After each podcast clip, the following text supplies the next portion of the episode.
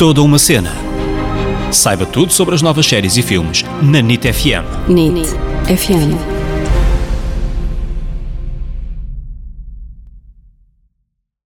Hello! Bem-vindos a mais um episódio deste podcast que é toda uma cena. Eu sou a Ana Isabel Souza, Ana para os amigos. E eu sou o David Correia, David para os amigos. E a série que vamos falar esta semana esteve muito tempo no top da Netflix e é um grande marco e um grande orgulho para nós. E é Glória, claro. Glória! Lembram-me sempre esta música. Glória, pronto.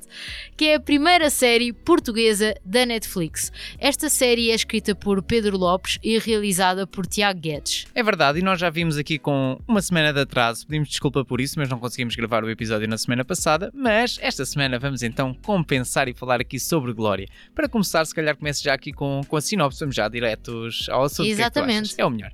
Então, durante os anos 60, espiões, mentiras e segredos crescem em Glória do Ribatejo. Uau, nunca pensei dizer isto, não é? Glória do Ribatejo.